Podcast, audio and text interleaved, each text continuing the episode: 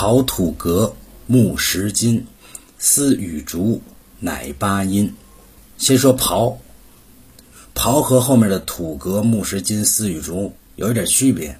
比如说木石金，木是指木类的，石是指玉石类的，金是金属类的。这个刨啊，是单独指的一种植物，是一种类似葫芦的植物，也叫瓢瓜。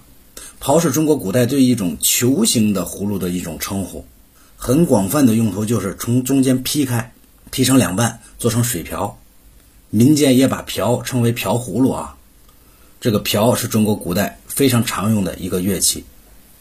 刨土革土，土指的是陶土瓦器，在古代一般指的是埙。古代用陶土烧制的一种吹奏乐器，它的大小大概就像鹅蛋那么大。下面有六个孔，最上面还有一个孔可以吹，又叫陶埙。革就是皮革呀，一般指的是鼓，那个鼓面一般不都是皮革做的吗？木石金，木指的就是木质乐器，石一般指的是玉石之类的做的乐器，金就是金属一类的，铜锣呀、铜鼓啊。木石金一般都作为打击乐，丝与竹。丝说的就是古琴呐，古琴没有品柱啊，我们现在的吉他、贝斯都有品柱，古琴没有品柱，像小提琴一样，指丝弦类的乐器，包括古筝啊、琵琶呀，它们都属于丝。竹一般指的就是箫啊、笛子之类的管乐器，声管笛箫，竹子做的。我们古代人把制造乐器的材料大概就分为八种，就是瓢瓜、粘土、皮革、木块、石头、金属、丝线。和竹子，它们被称为八音。我们国家是很早就有了音乐的，那又是谁第一个发明的这些乐器呢？相传是伏羲做琴和瑟这两个乐器，尧帝做箫，神农做五弦琴。这其中的琴、瑟、五弦琴都是丝类的乐器啊，箫就是竹类的。那么这些乐器在当时刚刚被发明的时候是非常简陋的。经过人们千百年的不断改进，才有了我们今天看到的模样。今天的乐器都是在八音的基础上不断的发展而来的，而在发展的过程当中，已经和刚发明的时候完全两样的。你就比如说瑟，我们现在的瑟有二十五根弦，可在琴之前是有五十根弦的。为什么呢？这就要找当时的暴君秦始皇了。秦始皇虽然很残暴啊，但是他很喜欢听音乐。有一天，他命令一个女音乐家为他弹瑟，弹得非常好，就是音调啊太凄凉了。秦始皇听了心里就不舒服，很难受，就叫他停下来。可是那个音乐家就陶醉在自己的音乐之中，没有听到他的命令。秦始皇一看就非常生气啊！皇帝的命令居然有人敢违抗，就叫人把瑟劈成两半了。这就是瑟由五十根弦变成二十五根的由来。我们常言说的“千金易买，知音难求”，这里的知音就是指能在音乐中听出演奏者心意的人。音乐是一种寄托人们思想、表达人们情感的艺术，能在千变万化的音符中体会到弹奏者的思想和情感是十分难得的。所以南朝刘勰的《文心雕龙》中有“音时难知，知时难逢，逢其知音，千载其意乎”。表达的是知音难求的感慨之情啊！知音的故事最为著名的就是俞伯牙和钟子期的故事了。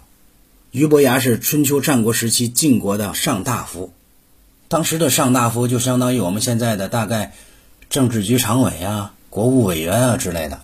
大夫是国家的中层干部，类似后来的尚书啊、侍郎啊之类的。上大夫是大夫里的最高级别。在汉朝以后就没有这种称呼了啊。俞伯牙是春秋时期著名的琴师，他善于弹古琴，技术也非常高超。他既是一个演奏家，又是一个作曲家，被人们尊称为琴仙呐。琴仙，俞伯牙虽然是一代杰出的琴师，但是真心能听懂他的曲子的人却很少。有一天，俞伯牙乘着船沿着江边旅游，路过一座高山的时候。一场大雨突如其来，俞伯牙就把船停到山边啊避雨。他当时看见雨打江面的朦胧画意，听着雨滴顺着船沿滑下的淅沥声，突然觉得琴性大发，弹起琴来。正在渐入佳境的时候，突然岸上有个人拍手叫绝。俞伯牙走出船外，看见岸上树边坐着一个叫钟子期的人。俞伯牙就将钟子期请到船里避雨。俞伯牙说：“我为你弹奏一曲，怎么样？”钟子期笑着说：“洗耳恭听。”俞伯牙弹琴的时候，心里想到巍峨的泰山。钟子期听了，赞叹道：“好啊，好像巍峨的泰山。”俞伯牙弹琴时，心里想着宽阔的江河。钟子期就赞叹道：“好啊，宛如一望无际的江河啊！”钟子期能够听出琴中所表达的含义。俞伯牙放下琴，赞叹地说：“好啊，你竟然能听出我的想法，你所说的正是我的心意。”俞伯牙就将钟子期视为知音了，两个人结拜为生死之交。俞伯牙说自己还要去旅行，结束后一定去拜访钟子期，为他演奏。后来，俞伯牙如约而至，来到钟子期家去拜访他，但是钟子期却因病去世了。俞伯牙就认为这个世界上再也没有人能够听懂他的琴声了，悲痛欲绝，奔跑到钟子期墓前，为他弹奏了一首充满怀念和悲伤的曲子，然后把自己最珍贵的琴砸碎在钟子期的墓前，断了琴弦，发誓终身不再弹琴了。讲了一下千金易买，知音难求。我们孔子对音乐怎么说？孔子说：“兴于诗，立于礼，成于乐。”大概的意思就是，《诗经》能够使人精神振奋，懂礼节能够令人进退有度，而通晓音乐会让人境界升华，道德完善。可见音乐的重要性啊！我们接着说刨土革、木石金、丝与竹、乃八音。这八音是古代制作乐器的材料。中国古代人对于音乐对人的教化十分的看重，对音乐的研究也十分详尽。音乐对当时的人来说，不仅仅是用于放松心情、舒缓压力的，更是教化国民、表达思想的一种方式。所以，音乐是我国传统文化的重要组成部分。后来，随着西洋音乐的传入，大部分的传统乐器啊都已经失传了。我们现在说的八音，现在也都很少使用了，而且人们也不再以音乐作为教育方式了。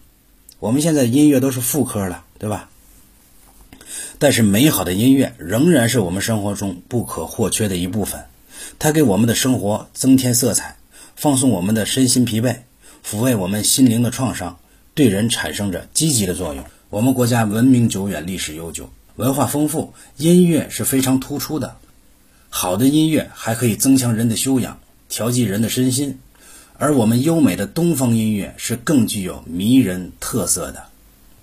这就是我们今天所讲的刨土革、木石金、丝与竹，乃八音。